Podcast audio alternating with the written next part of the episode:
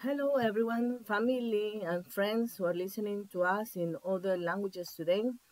Well, this weekend we want to be with you and bring the word of the Lord to you with a very weird scenario for all of us, and that we are getting prepared, uh, working very hard continuously to be able to welcome all of you the following weekend on the 4th of July where we will be able to open our doors again and we're doing a special work it will be a surprise for those of you who will come um, and those of you who will be visiting us so we would like you to those of you who speak english italian or the languages this preaching will be in to come near, listen to it so that you could be, you could understand, see how we are, be with us as a family. So from the 4th of July, we will be together again, getting together. We will have a, you will see a small transformation at church that you will like for the time being. And I apologize for the scenario we have. We started recording in the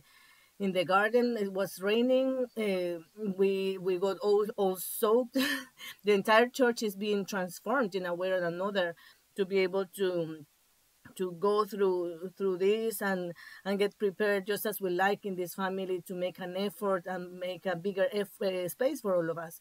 We're going to try to extend our church almost by another 50 people. We are going to try to to do this so that we could have 50 more people fitting in. We're working very very hard for the last two weeks and we will give it everything we have to be able to be ready for the day we open.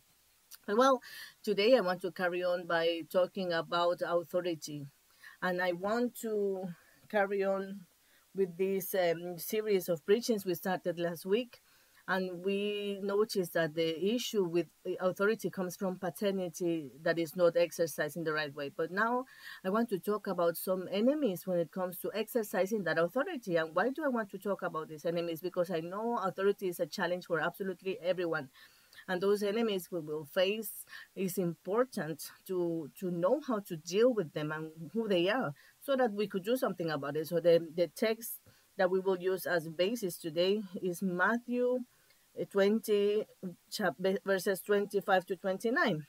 And I would like these verses to remain in our hearts with something very, very, as a seal from the Lord for what we're going to carry on doing. Even if you're a father, a boss, a person in leadership at church or any area where you're moving or even if you're a, son or daughter and you could understand you're a person that needs to be under authority.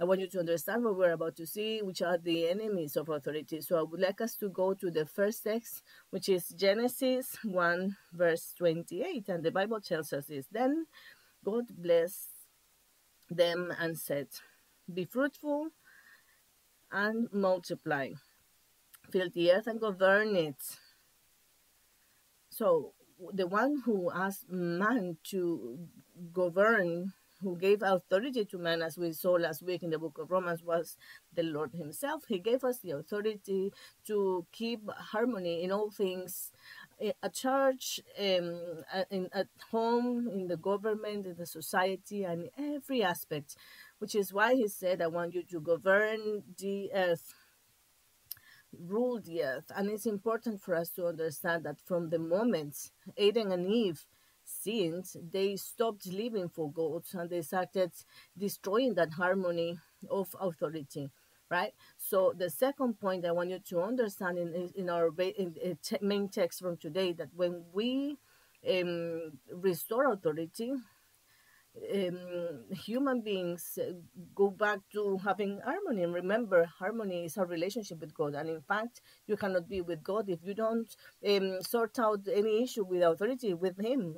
And if you don't uh, sort any issue you might have with authority around you, because the Lord is behind every authority at the end of the days. So, Matthew 20, verse 25 to 29 tells us these words. But Jesus called them together and said, you know that the rulers in this world lord it over their people, and officials flaunt their authority over those under them. See what this says. This is uh, talking about pagans, those who are not part of the word of the Lord. Of the family of God, sorry, those who are not people of God. And it says in here that they treat themselves like that and they force their authority on each other. Verse 26 says, But among you it will be different. Whoever wants to be a leader among you must be your servant. Now that we are in the family of God, the kingdom of God, we should not see authority in the same way as the world sees it. But our authority needs to be in a completely different way. It shouldn't be like this. I repeat, it says, whoever wants to be a leader among you must be your servant, and whoever wants to be first among you must become your slave. For even the Son of Man came not to be served, but to serve others and to give his life as a ransom for many. I want us to understand this from this point of view. Now that you know the Lord, that you're working with the Lord, now that we have spent some time getting to know Him and having a relationship with Him, He wants us to start exercising a completely different authority from the, the authority that other people is used to. We behave as it should be in heavens. If you remember the Heavenly Father, that prayer we have been mentioning in the last few weeks, that one of the uh, fragments of this prayer says, May your will be done here on earth, so in my heart as it is in heavens.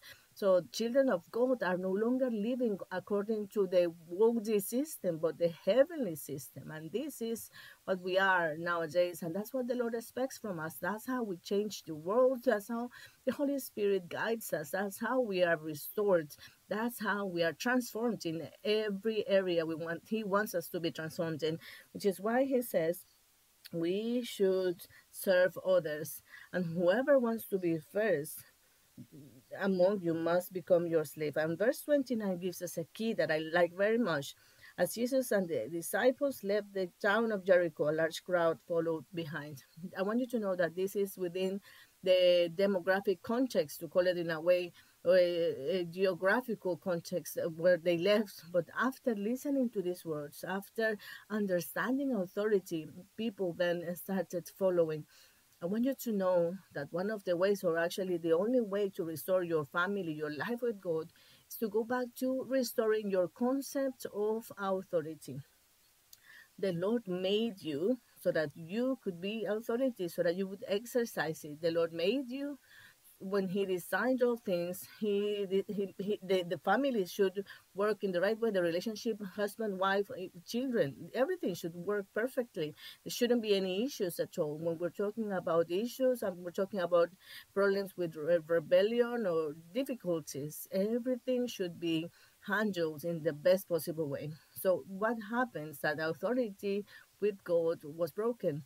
Therefore, that harmony was broken. But when you start doing the Lord's will, then you start having a good relationship with authority and a restoration that comes. You start following Him. So, what is the challenge from today? Is that you could start restoring your authority, and those who are following you, so your children, your wife, if you're a husband, your employees, and all those people that are there around you, looking at you, those people you need to influence at church and whatever you do in your community, everything, then they would start following you. Why? Because you build or rebuild your authority with the Lord, which is why it's important to understand that authority comes from the Lord, but also that you now need to restore that authority. Now, the third point I want to talk about is very important, and I want you to understand that authority, the authority from God, is exercised with whoever wants this authority, not with those who don't want it. Even though you may try to be an authority for everyone, I want you to know that sometimes they won't accept your authority, and in the same way, the Lord does with us. The Lord won't restore uh, uh, your authority or your concept of authority or your life if you don't ask Him to, to do it.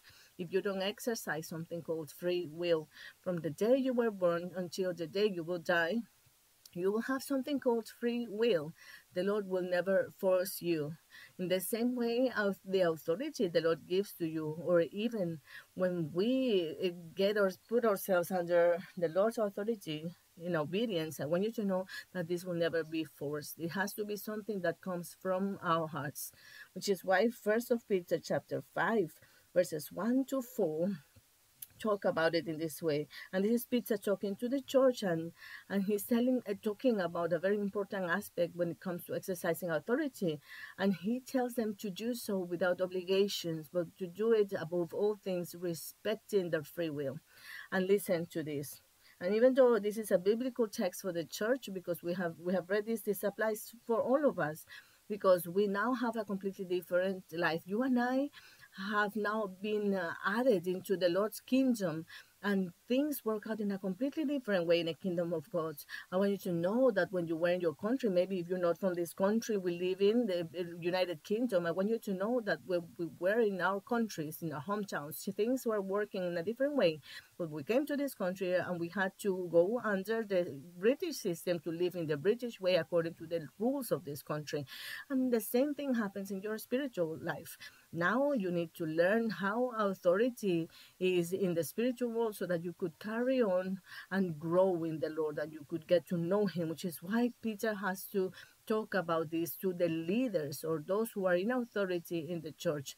But that is also works for you, for your marriage, for your family, for your work, for every aspect of our lives, because it talks about authority. Listen to this, please. And now First of Peter 5, verse 1.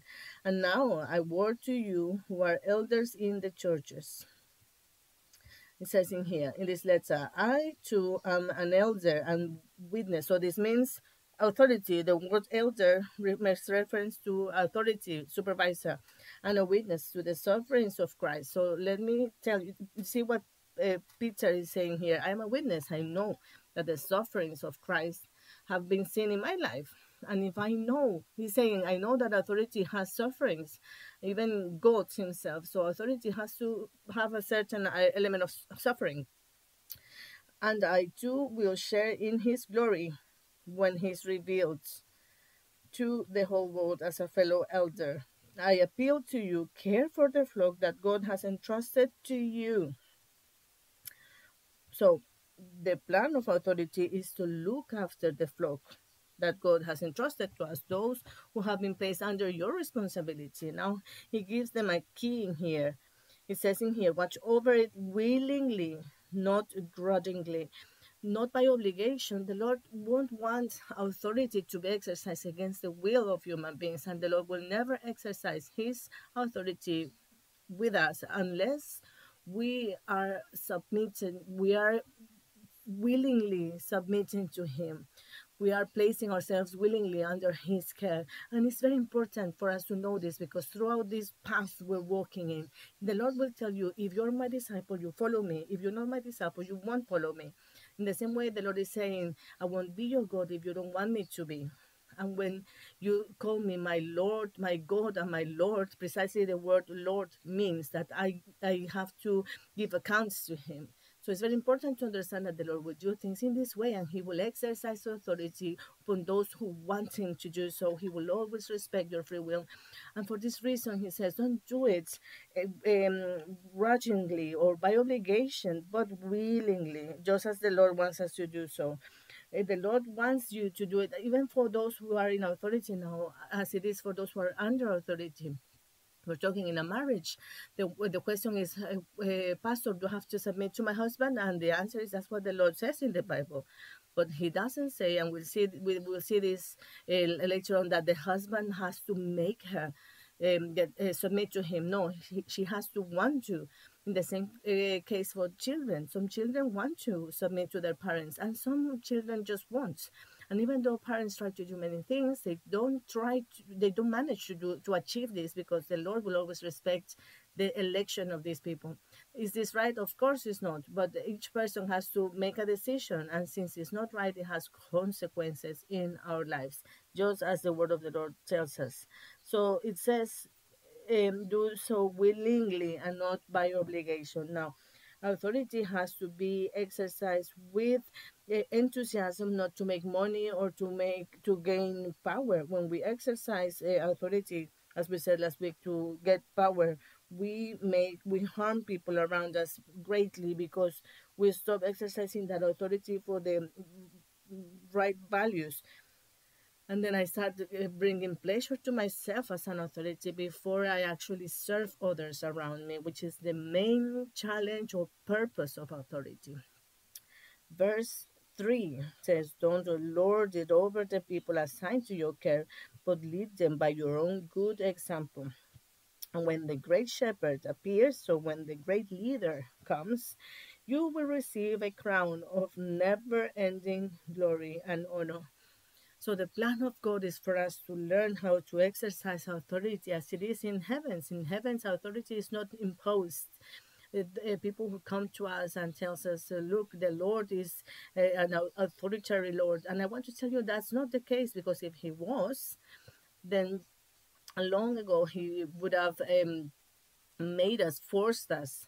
We would have been under his control a long time ago no one could stop the Lord. Who do you think could stop the power of God? No one, nothing. So we would all be now, yes, uh, we are forced, and so we are going to obey you, but under any circumstance, this is the case.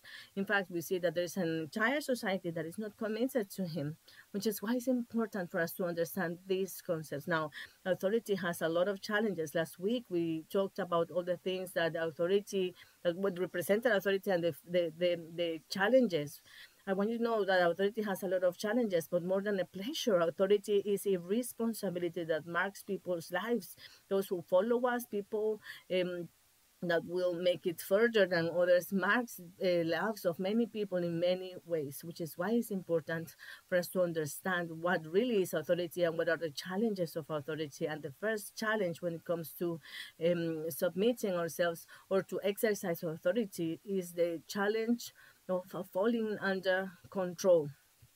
And this is very important. What does what do i mean by control? Well obedience is relative. And uh, submission is absolute. What do i mean by this? We are made not to rule people but we are made to make things easier for them to look after them protect them and something that when it comes to exercising authority has to be uh, an imposition uh, upon other people's life to be forced upon their lives. But that's not the case and we can identify that it doesn't work like that and that when we try to force ourselves upon people's life as we were saying before upon um, uh, that free will we break uh, relationships and we enter into um, being um, breaking we, we fall into control and that's very delicate. And that's why when we talk when we teach about this um, biblically we, we identify that uh, obedience is relative. I need to obey according to what is right. I cannot obey other things. When a wife says uh, as the the husband uh, no, the husband as the wife, uh, submit, uh, you need to obey me, let's steal the bank. That person has to say, oh, no, of course not. That goes against the word of the Lord. So, obedience is relative, but submission is absolute. So we always say, with all due respect, I cannot. I cannot do this because that goes against my principles, or I can't do it because this goes against my identity. But I want you to know that, for instance, in our families, there are just a few times where we see things like this. And we have extreme cases where parents are forcing ch- their children to maybe um, going into sexual. Um, deprivation and of course they cannot this cannot be uh, obeyed or even allowed in a family. So what we need to avoid what we're talking about in here is about the intention of the heart. And what is control? Control is manipulation. What is manipulation? Manipulation is a way of making people do something in my life through uh, different means. Uh, this is not an obedience coming from the person's heart for instance, in a family uh, through shouting or crying, uh, buying people off. I've seen parents, people, even leaders that are trying to exercise their authority through manipulation. And if you're doing this, uh, if you do this, I will buy this for you. That's manipulation. If uh, you cry in the middle of a conversation, then you uh, achieve something. I have my daughter who is almost 10 years old, and in many occasions she starts, uh, Oh, daddy, you won't buy this for me. You're not doing this for me. And I know that's manipulation. So I cannot exercise that control.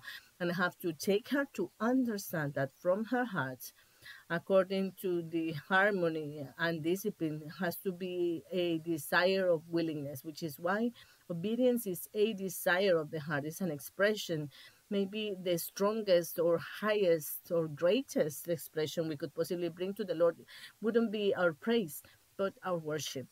Sorry our obedience or maybe if you have misunderstood the word praise because many think that praise is singing no praise is an attitude of of, of praising him of having of, of obedience and of submitting ourselves to the lord which is why it's important to understand that control is one of the worst things and it's one of the worst enemies when it comes to exercising authority.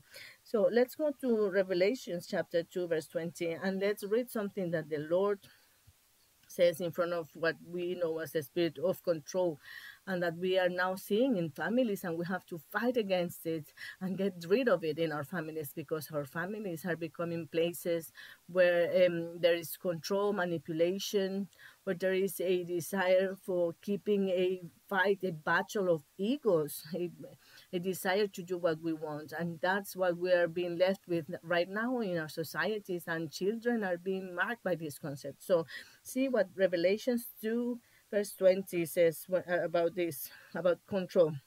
It says, But I have this complaint against you. You are permitting that woman, that Jezebel, in that church, there was a, a woman that was calling herself a prophet. Uh, she was a spiritual woman and she was um, prophesying to people to make them follow her. She was trying to teach them, seducing them, not sexually, although we know that the spirit of Jezebel of control sometimes is, has this um, tendency towards sexual manipulation, but uh, she was trying to seduce um, the servants or the children to, to sin and uh, also to fornicate, um, probably sexually and also uh, spiritually. And um, she was also uh, teaching them to eat food offered to idols. I gave her time to repent, but she does not want to turn away from her immorality. So, what can I say about this spirit of control in our families and in our authority? That's one of our enemies. And what happens is that when we have authority, we confuse it many times with control we uh, confuse authority with um, having ways of, of, of having um, achieving it. And when, if you see people that shouts a lot or um, throws things away is that because a person wants to achieve some sort of authority? But what does the authority of god want? We saw it at the beginning in matthew when it says that in the world those who are pagans those who are not children of god they exercise their authority um, in, in uh, trying to control. They try. They, they have people to to rule them, to um, to force them to obey them, and that was never the way or purpose of authority. So maybe in this moment you are at home and you are thinking about these things, and you may be thinking, hmm, "Do I control or not?" And it's very important for you to analyze analyze this. What is your motivation? Above all things, it has to do with the motivation of what I do many parents control because they they are afraid that their kids will leave. They are afraid of losing their families. They, they are afraid of losing their husbands. And many women think maybe if you if you leave then you're going to have a, a, many churches even um, threaten people. They say if you leave you will have a curse. But the lord doesn't want us to be like that at all because he has given to us the free will not every person has to obey us. Some people comes to us at church and says, um, even leaders, but look, this person won't obey. They don't want to do what I am asking them to do. Well, that person won't want to, and we cannot force them, and we are not going to force them. We won't make them. And some people say, uh, well, I am your pastor, but I don't think I am your pastor until the moment that person wants to become a sheep in our church. When we talk about that, when we talk about a sheep, we mean a, a real believer, but you might have a believer, but maybe you're not submitting to your pastor. So that's not your pastor really because the sheep uh, obey the pastor. So when we uh, make we, when we have uh, ways of uh, controlling, and when we're talking about controlling, we're not talking about managing. Everything has to be managed in this in this world. It's a difference. If you if you manage your money in the wrong way, you lose it. But another thing is to control to control that money, control that information, control that power to try to achieve all the things that you want. So we find this in many aspects of our lives. We see this in families. When the, the word of the Lord tells us in the book of Ephesians, it says, uh, Husbands, it, it won't say, uh, Husbands, make your wives submit to you. No. He, he says, Women submit to your husbands. Can you find the difference? In the first example, the the husband making her. It means like you have to obey me. But in the second concept, we see the wife saying, "I want to submit. I want to obey my husband." He's not saying a, a government uh, make your citizens uh, obey. No, it says citizens submit to them. Why? Because it has to start from our free will. So the first enemy we find, and it's very serious for the time we're living, is control is exercising authority from the point of view of the control. So we have to take a very strong exam so that we, you you won't have, uh, be controlling your children. This is especially ladies. Now, uh, verse uh, 21 says, I have given her time to repent. So this means that the Lord considers this to be a sin and wants them to change. But the spirit of control makes people to fall in love with authority. And when we talk about authority, we talk about power they don't want to be in the leadership to to help people to improve an institution to do what they have to do to look after people. They want to be there because they want to have power which is why they won't repent they don't see it wrong. And that power um, does those people so and and I think it was George Washington who said, "Give power to someone, and you will know who that person really is." And it's true.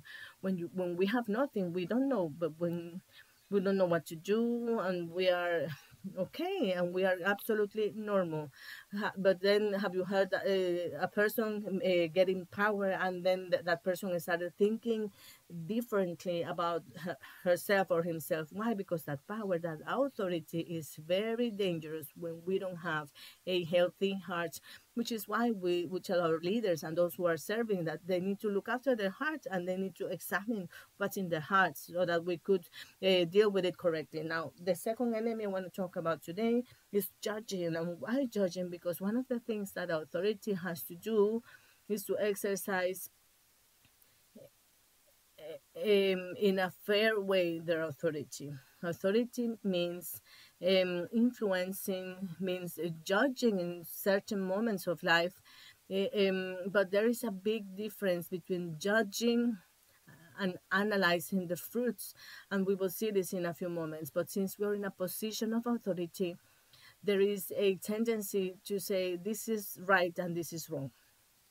And uh, uh since uh, there is sin, our thoughts are mainly focused in the right way, and we lose uh, the right um, thing to do and we fall into stereotypes we fall into situations where it doesn't seem that we are doing the right thing so let's go to romans chapter 2 verse 1 to 2 and let's see what happens when we judge now i want you to connect in a way or another, uh, judging in authority not from a po- positive point, point of view, and we will see this in a second. We will try to bring a make a difference here, but I want to talk about uh, the bitterness point of view.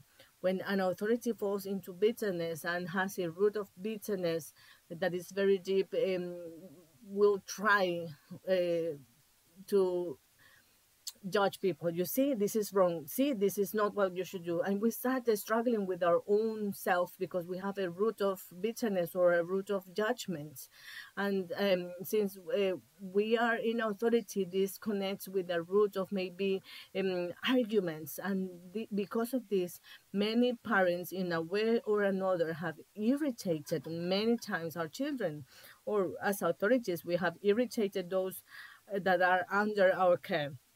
And so maybe we are falling into the same judgments, and because of this, it's necessary to understand what this uh, judgment is, and maybe to understand that we are falling in the sin of thinking that we are better. Remember that the authority, Uh, in a way or another, you need to uh, um, make a decision mm, to choose between certain things, and you need to make a judgment of values. And when you do that, maybe sometimes we fall into a condemnation because you think that you are in a better position. Let's see what Romans 2, verse 1 says to explain about this, to elaborate on this. And when authorities are judging and bringing a stereotype on, on people around us, you may think that you can condemn such people, says the Lord. I, I didn't place you there to condemn people, but you are just as bad when a person is simply judging another person they, they make their evilness their their we make ourselves as bad. You know, for the Lord, there is no bigger um, or smaller sin. For us, it may seem that way, but for the Lord, all sins are the same. It's, it is as bad to be a, proud person as to kill someone. But what makes that big difference is judging sometimes. As, and as an authority, we are very, we have a big tendency to having to make judge, judgments. And when we don't do that in the right way, because we are um, in, in not, we're cardinal, because we don't know how to deal with authority, because we don't know what authority was made for. Sometimes we think that authority was created to make judgments and to say what was right and what was wrong. But remember that the main concept or purpose of authority is to protect to take care, to to to teach. And of course, at some points, that authority has to exercise something called a punishment or a judgment so that it could work and be exercised in the right way. But the purpose is not only to rule and say what is right and what is wrong. Sometimes we have find people that uh, have done it in a better way. Um, and they are in a in a in a better perspective that we might be in, which is why we find in this verse it says, "But you are just as bad, and you have no excuse." When you say they are wicked and should be punished, so when we judge, you are condemning yourself. There is a law that says that when we judge others, then we are condemning ourselves. Uh, for you who judge others, do these very same things. And verse 2 tells us, And we know that God in his justice will punish anyone who does such things. So here we have a dilemma, and we need to think well, if the Lord wants me to be an authority, I have to judge. Is that right? Of course, yes. How am I going to be an authority without judging if the authority needs to say what is right and what is wrong? Well, the key is not in saying that is right or wrong. The key is in how, from your heart, you can indicate that something is right or wrong. So let's see what the Lord says. Uh, and there is a verse that is very famous, and we also find it in the book of Matthew. Um, uh, Matthew 7, I think, that says, Don't judge others so that you won't be judged. What do I mean by this? It says that we shouldn't judge people. However, what we need to do is uh, for our, ourselves is to say, okay, we need to make a judgment of values, or we need to make something called an inspection of fruits. Let's find this so that we could understand this in Matthew chapter 7, verse 16 see what it says about our actions. Well, you can identify them by their fruits. This means that Jesus said, eh, Lord, how can we know? Well, you will know them by their fruits. You cannot tell what happened, but you need to say, okay, what is the person doing in the wrong way? Your judgment, or your judgment of values, to call it in a way, is not condemning that person. Is on the contrary, is analyzing what the person is saying and there's another thing condemnation and judgment, eh, they usually come because of the bitterness in our heart. So, what do I mean by identifying the fruits? Well, the Lord says, don't judge them, but identify the fruits. So, in Matthew 7, verse 16 says, you can identify them by their fruits. That is, by the way they act. Can you pick grapes from thorn bushes or figs from the thistles? So when the Lord is inviting us to make a, ju- a judgment of values or to in, in investigate the fruits that people bear, um, we need to understand that the fruits that the Lord gives to us in front of all things that He shows to us is for us to take actions and to be able to take that person towards a repentance, to a change in their hearts but not through our judgments or condemnation, but through observing the evidence in a in an objective way and in a neutral way. And this is what a judge does uh, with equality or just or justice being fair. But but when it comes to exercising authority in our leadership we tend to towards condemning people and um, to um, um, bring stereotypes into people, then we start breaking that harmony that this authority was given to us in the first place. Which is why it's so important for us to understand that the second enemy we will talk about today when it comes to authority is judging, is, uh, is letting uh, our heart be filled with bitterness, and is letting maybe uh, what we call a spirit of argument enter our hearts. So even before things happen, before we see the fruits of a situation, uh, that um, uh, took place, we just jump into making conclusions that tend to be um, a, a, judgment. And by doing that we're condemning ourselves.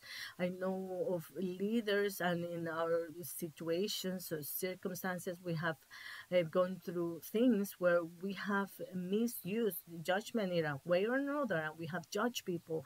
And maybe we find ourselves in situations where we don't know why why, why is this happening to me?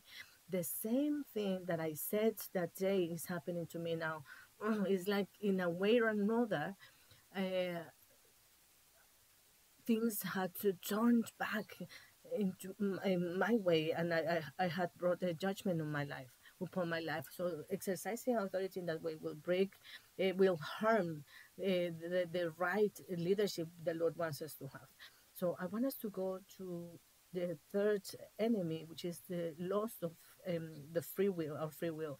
I want to tell you that the character of a leader and authority is very important.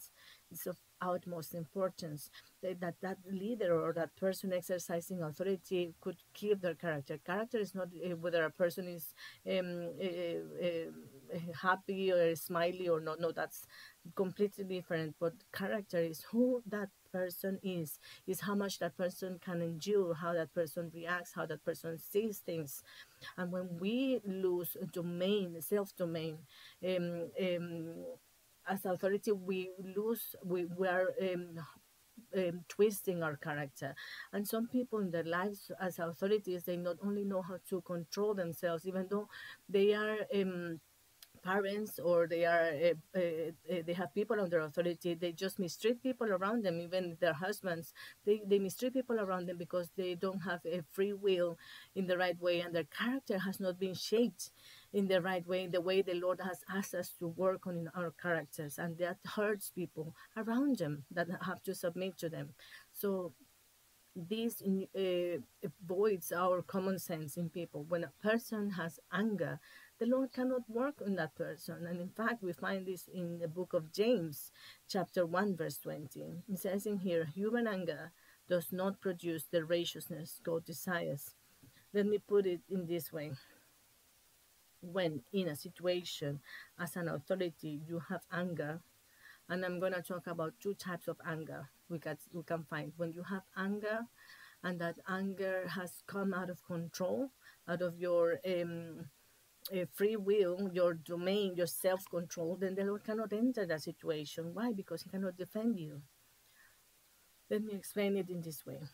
In Ephesians chapter 4, verse 26, we find, And don't sin by letting anger control you. Don't let the sun go down while you are still angry. Listen to this, please. Don't let the sun go down while you are still angry. What do I mean by this? Don't sin by allowing anger to control you. it is necessary to be uh, angry sometimes. At some point, it is necessary to have a sensation or a yeah a sense of anger or of not being of disagreeing with something there in a moment where things are not working well uh, I mean, uh, there there cannot be a, a, father that sees his children consuming drugs and won't be upset about it. It has to be, in fact, that that feeling that is placed by the Lord, because the Bible says that the Lord is a, he doesn't like um, sin. But what is the problem? The problem is when that's when that feeling controls me, and uh, the the the presence of God is no longer controlling me, which is why in uh, James uh, 1 verse 20 says that human anger does not produce the righteousness of God. Um, the, the, the righteousness God desires. We cannot exercise, we cannot achieve the Lord's righteousness. The Lord cannot enter into that moment where there is a moment where two people, uh, even two believers, are um, arguing, and the Lord maybe think, okay, I'm going to help you on the with this but that the lord won't be able to to help that person if that person is just being uh, um, guided by by anger. The lord is like okay i cannot enter because you cannot let me perform in a moment like that.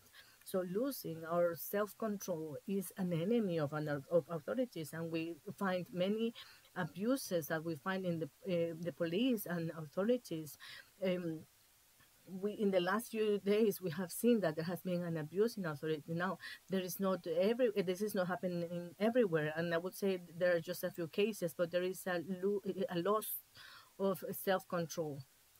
And this is a failure in the person in, in, in people's character and this makes that person to be twisted and not only that but those who are under their authority won't obey and they fall into rebellion. So authority has to be exercised with self-control.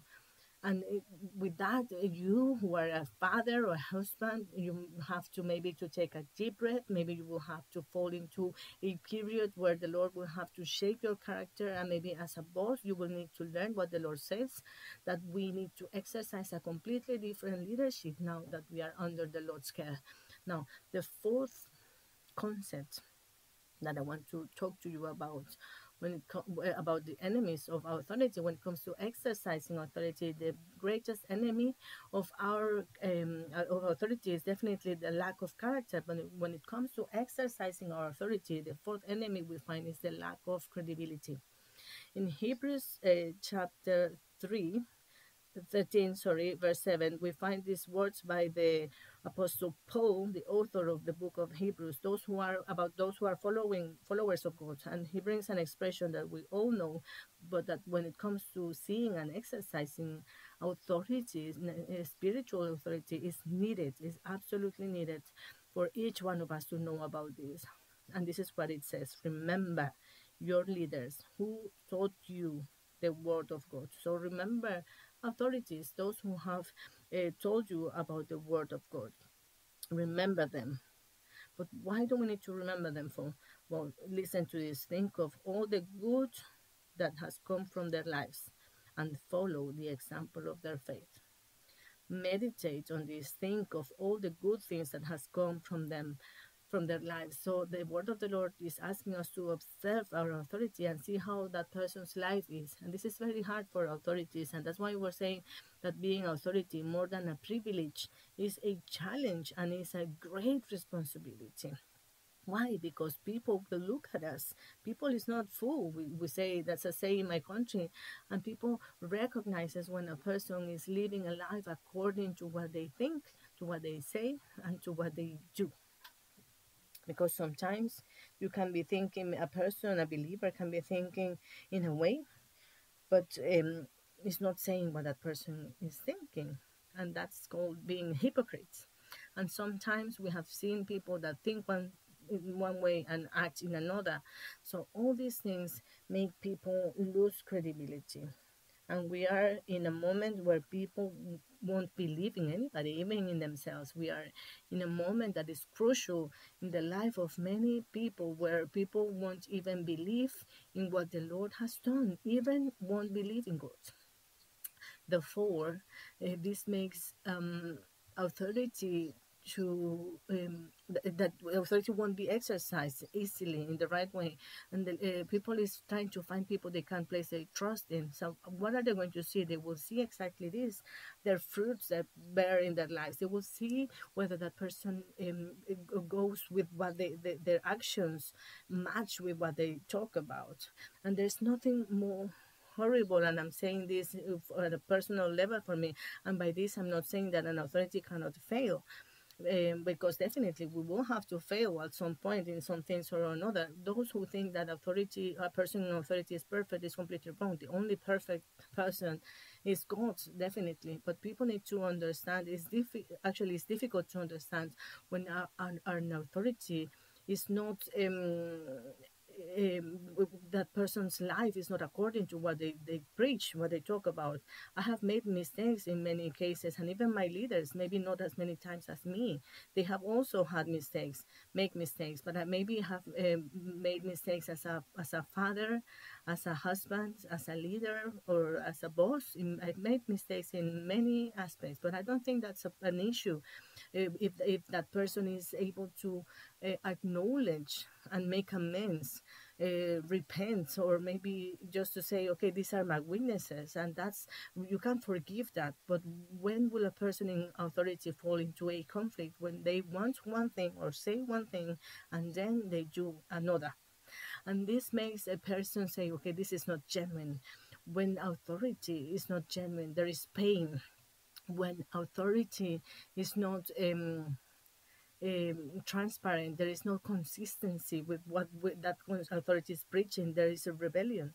When that authority is different from what they are preaching about, there is rebellion coming, and that's why we need to understand that the fourth enemy we can see, we can observe nowadays in authority when it comes to exercising um, authority is credibility and you can ask this to yourself would your husband your sorry your wife your children um, believe in you? Do they have? Do you have credibility in their eyes? So maybe you you may be wondering, I don't understand why my children or my wife won't believe in me. Well, you need to achieve, you come to this to the answer and understand what is happening. Where are where where am I not having credibility? Because that person that is an authority and is exercising authority in the right way will have the Lord's support, and by having the Lord's support they they they will follow you or they will try to follow you. There are cases where of course there won't be a person that will obey because they will respect the free will. But when that person is exercising authority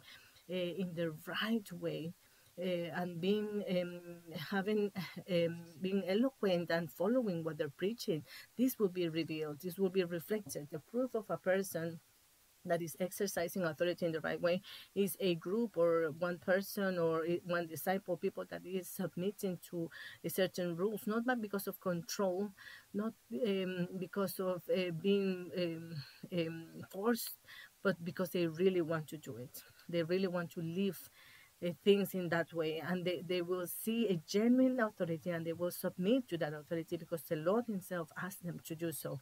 So a lack of credibility comes for not keeping promises, but also for not keeping punishments. And when we say something, we need to follow it, we need to do it, and this will bring credibility for us. And that credibility is necessary, even if it's in a negative way. Parents, um, children need to know that if the father promised that he was going to do it, he will keep that promise because otherwise they won't believe in that authority mom or dad, they always think, ah, that's nothing. And that's even may even sound funny for many, but it sounds as a lack of authority. And this is enemy number four. Now, I want to tell you and take you towards the fifth enemy, and this is uh, when we get tired and when we get discouraged. One of the biggest enemies that authority has is being tired weary or, or discouraged. And the Bible tells us in First of Kings 19, verse 4, it tells us about a man who had a lot of authority. He had so much authority that um, uh, being the leader of a group, he um, defeated almost 400 prophets, which were the prophets of the the, the prophets of the spirit of control, the, uh, of the spirit of Jezebel. And this man went uh, with a great strength, bringing a big change in the middle of a society that was completely um, forsaken. Uh, they had walked away from the Lord to follow other gods, other idols. But one of the issues, the problems they had was that they got tired. They, they and with this, um, he decided they decided in a way or another to uh, this prophet sorry he even felt like giving up and even dying and the book of uh, kings of first of kings 19 verse 4 says about this prophet then he went on alone into the wilderness he was tired physically even emotionally he had no food to eat uh, and he was tra- he had been traveling all day. He sat down under the solitary broom tree and prayed that he might die. And see how he did he did that. I have had enough, Lord. He said, "Take my life, for I am no better than my ancestors who have already died." The Lord made it.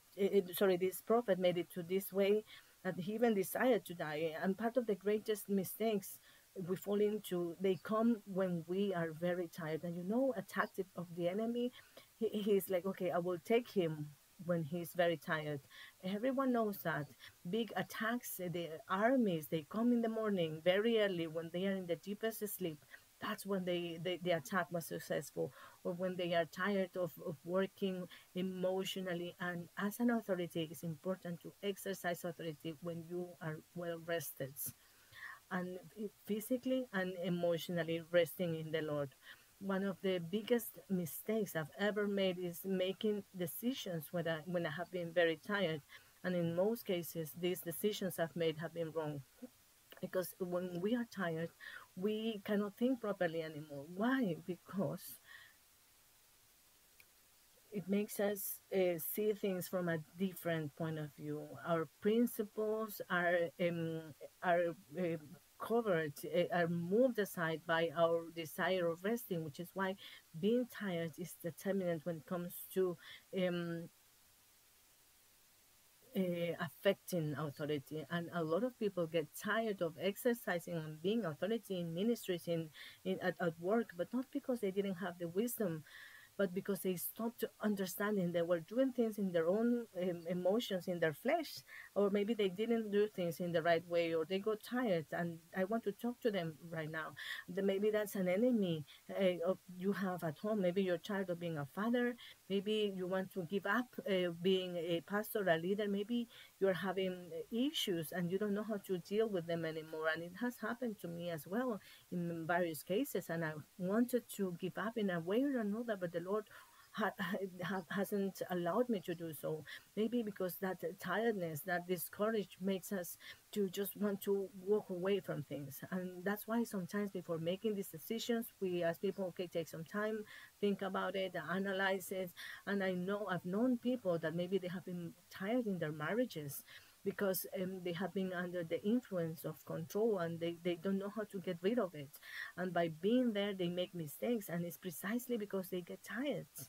Uh, so it is very important to understand this concept very well because it is an, an enemy, and this tiredness will take you towards discourage, hope, feeling hopeless. And this will make you feel that what you do for the Lord is worthless or that or this uh, um, will make you feel that it's not worth fighting carry on fighting for this situation in your life which is why it's necessary for you to understand that this is an enemy you have. You need to rest well sleep well think well but above all things um, this uh, rest has to be spiritual. A lot of people when they make a mistake we ask them what happened? No i was very tired. I didn't know what i was saying. I, di- I didn't know what to do. In that moment i was feeling so angry and it has to do with being tired. Now, I want you to go with me to Genesis 46, verse 2.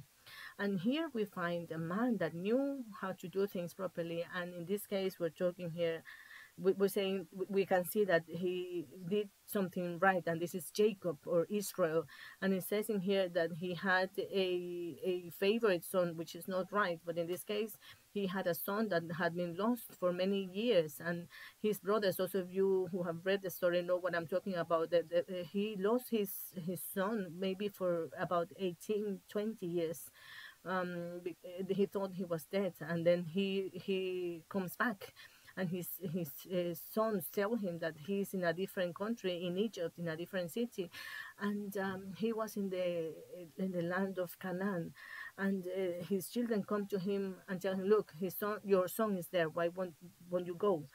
And see that he waited and he received the word from the Lord, and he didn't want to go in that moment because he was afraid and he rested in the Lord. And it says in here in verse uh, 2 says, During the night, God spoke to him in a vision. Jacob, Jacob, he called. Here I am, Jacob replied. And then he said, I am God, the God of your father. The voice said, Do not be afraid to go down to Egypt, for there I will make your family into a great nation. So the one who gives us the strength to go, and the rest is the Lord Himself. And He gives us the strength to carry on. And then He says, Yeah, and He said, I will make your family into a great nation. So when it comes to exercising authority, it's important to rest, it's important to pray, it's important to wait, it's important to find a, a way out, it's important to to analyze, observe in those moments where we even have to make a judgment to listen to the other person i find parents that never wanted to listen what uh, uh, their children were saying or what people were saying about their children because they thought their children were doing things in the right way. And let me tell you many of them uh, made it wrong because they listened to the other part. They didn't know how to be uh, to how to exercise authority. And with authority comes the, the moment where you will need to look at the fruits and make a judgment of values. And years later, they found themselves in a very serious mistake. They lost their children. Their children didn't um, achieve to be who they needed to be precisely because of because they were tired. They didn't know how to rest in the Lord. They didn't know how to understand what the Lord was trying to do which is why I want to take you to, to finalize to one of the greatest enemies we could possibly have. And um, maybe is one of the most important purposes that authority has. And I mentioned this last week, but have to mention it again because um, as an enemy, it's very uh, clear that this is one of the concepts that um, hurts authority by not exercising it the right way and is not forming uh, the character of those who are under our care. I repeat, the enemy, number six, is not shaping a character, not daring to do so, not feeling like forming the character. And I repeat from Paul's perspective in Titus chapter 1, verse 5, where Paul says to Titus, Titus, uh, he Titus was a pastor. He was uh, mature. He was uh, an elder, and um, when they we find uh, Titus in the Bible, they talk about him as a, an independent person, and it says in here, "I left you on the island of Crete so you could complete our work there and appoint elders in each town, as I instructed you." And I want you to under to to see this um, for the the reason why he was left there as an authority was to to to, to fix those things that were not uh, right. Uh, authority needs to um, make things better as much as possible and needs to establish elders or establish authorities wherever they go not imposing it but knowing that in, when it comes when the moment comes to exercising an authority he needs to know how to exercise it properly um, so what happened here? Um, many of us, many people have, have known throughout my years in leadership, they won't dare to develop that character in people around them, people under their care, and they they think that they are there just um, as a pretty um, figure or um, I, I I know parents that are just a a figure at home this means uh, that they're just like a it's just like a name or a title they have. But when it comes to exercising their authority they won't be able they cannot achieve what they need to do. So they're not exercising their authority in the right way just because they don't want to form their character. And we find the typical announcement no no i'm my son's friend. And we are not well we, we can be their friends but that's not the, the role we have our role is to form in them a character, the right character. The Bible doesn't say that the Lord blessed them and said, Go and become friends of everyone you can find. No, it says, Govern the, the earth. So keep harmony that harmony that the entire world will work with and not forming not shaping people's character means i don't want to do it. I'm afraid i have certain things. I don't know. I don't want to exercise my authority. And the minute a person want to exercise authority in the right way in the way that person should be we break a link in the chain. And there will be a consequence upon the group upon um, um, yeah upon those under your care. In fact when rulers make mistakes it's because they didn't exercise authority in the right way. And since they didn't exercise authority in the right way the entire nation fell. So whatever there is no good proper ruler or authority people perishes. People gets the nation those are uh, under the care um, they get um, harmed. And we have seen this in many cases. Parents that won't want to shape their children's character, sooner or later they will they have found themselves in great difficulties for this reason. So all of this comes because of the concept of authority. And since authority has been twisted by our sins and has not been restored, people simply think that being under authority is losing time and it's just to become friends and not to do what we have to do okay? And lastly i want to leave you with the last enemy which is um, my own self. The main enemy then or the last and one of the most important enemies we have mainly the main enemy is yourself will be ourselves. We are full of insecurities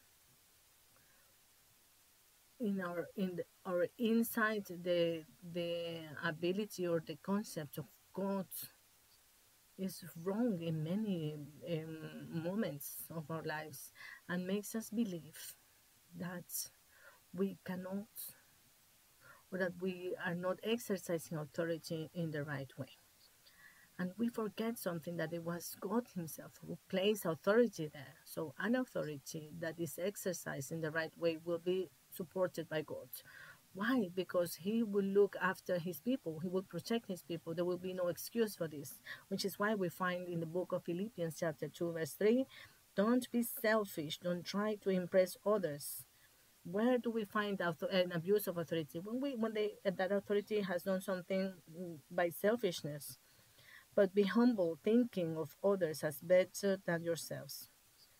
When it comes to being an authority, I need to know what the Lord is asking me to do. He's asking me to exercise his authority, thinking that others are more important than me.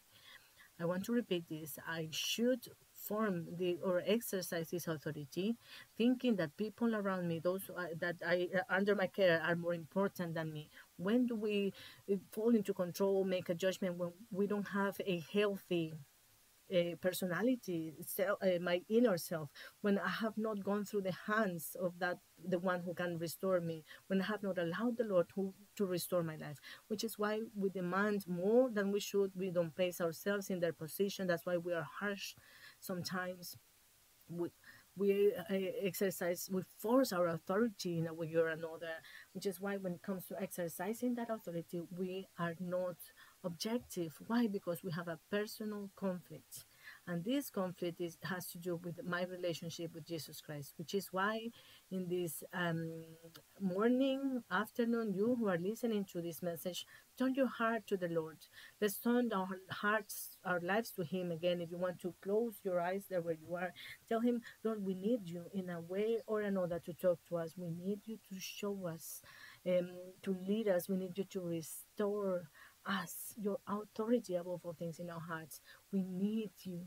We need, with all the desire of the world, your help. It is necessary for us, Lord, that you could help us. It has happened in our hearts. So many things have come to our hearts, things that have harmed, twisted our authority. We have had the wrong concept of your authority, and maybe now we are facing, as parents or those of you who are young, that, that will be parents at some point, or that will get married at some point or be um, in authority at work, those who are leaders, We need to ask Him, Lord, help me exercise uh, authority in the right way so that we could carry on with your harmony in this earth, so that your authority could become clear and perfect in this place. Thank you, Holy Spirit, for being here, for calling each person. If you, in a way or another, are a prodigious son and have heard the Lord the word of the Lord before, tell Him, Lord, forgive me. One of the main conflicts I had was with, with my authority. Lord, forgive me because I didn't know how to do things in the right way. Have the, the, the courage to humble yourself and to go back to the Lord, even to ask for forgiveness to those you have failed as authorities in your life. Go back to them because the Lord wants to restore this concept and He will restore harmony in your in your home. Maybe you're a new person that is listening to me now, and I want to tell you that the Lord is calling you, and the Lord will make you go back to Him with all your heart but that He has a new path for you. And one of the things He will restore in your life is authority, whether it is to exercise it or to be looked after by an authority. But don't be afraid because the Lord's authority won't be imposed. Never. It will always be an authority that will be that will go according to your free will. Now, if you don't want to be under this authority, well, then obviously um, there will be consequences. Why? Because what the Lord wants is the best for you. But the Lord doesn't want it to be because you're forced.